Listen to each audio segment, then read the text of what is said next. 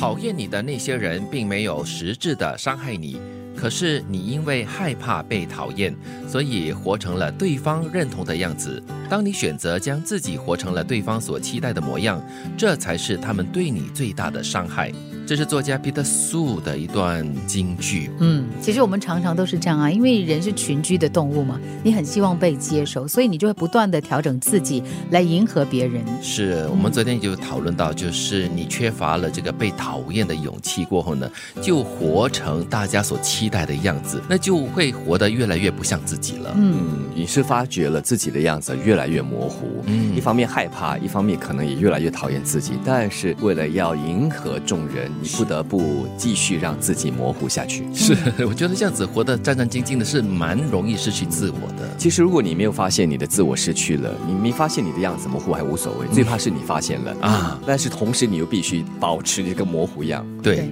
因为想要迎合大众，对，那是很痛苦的。是，所以这句话说明的就是，你当然可以活成自己想要的样子，但是呢，也不可以太过自我啦。然后自我的太过讨人厌的话呢，也真的就是应该要改变的时候了。有时候，或许呢棱角可以不用那么的清晰啊，但是你的那个形要保持，稍微磨一磨就好了啦。OK。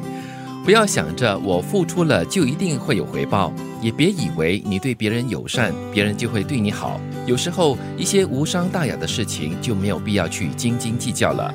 别让生活中的琐事影响美好的心情，别让负面的情绪影响你正面的心态。嗯，你要相信人通常只会记得不好的。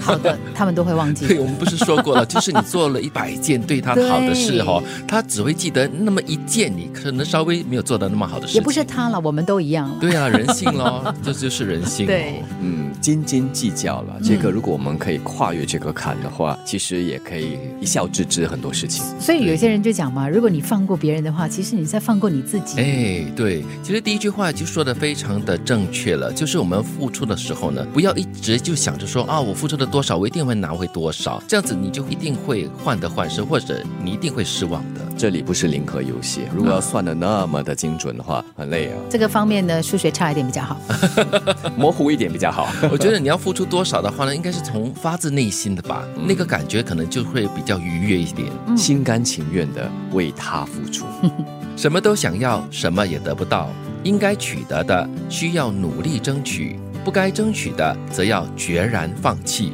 如果你想驾驭好自己的生命之舟，就必须懂得学会放弃，学会断舍离。嗯，知道什么时候要抓紧，什么时候要放下。对，如果你什么都想要的话呢，通常你就会落得一场空，或者就是你会失望的比较大。有些时候要好好把握，但是我们就是拎在手里哈，这样软软弱弱的，很容易就掉下来。是，尤其是我们在人生不同的这个阶段的时候呢，你要有这样的一种调试的智慧，不然的话，你会活得非常辛苦的。是，这里也提到了，就是应该取得的就需要努力的去争取。当然，如果你努力过后而争取不到的话，那至少你尽力了，就对得起自己。那不该争取的东西，那就决然放弃吧，不要去紧紧握在手中，然后你心里面就纠结的一团，这样子很辛苦的。有时一旦拥有啊，你就舍不得放下。其实握在手里久了之后，也应该松开来，把它呃传棒哈给其他人。握久了手会酸吗？你什么都想要，其实你就想你你去参加一个那个什么抓奖游戏哈，你拼命的抓，拼命的抓，其实你好像什么都想要抓到，可是到最后哈，你什么都抓不到。对，又或者像攀岩一样嘛，对吧？你的手啊是抓着一块石头，一块一块的往上，你要放下了，放开了这个，才可以抓住更高的那个，对，那你才可以往上爬。是是。讨厌你的那些人并没有实质的伤害你，可你因为害怕被讨厌，所以活成了对方认同的样子。当你选择将自己活成了对方所期待的模样，这才是他们对你最大的伤害。不要想着我付出了就一定会有回报，你别以为你对别人友善，别人就会对你好。有时候一些无伤大雅的事情就没有必要去斤斤计较，别让生活中的琐事影响美好的心情。别让负面的情绪影响你正面的心态。什么都想要，什么也得不到。应该取得的，需要努力争取；不该争取的，则要决然放弃。如果想驾驭好自己的生命之舟，就必须懂得学会放弃，学会断舍离。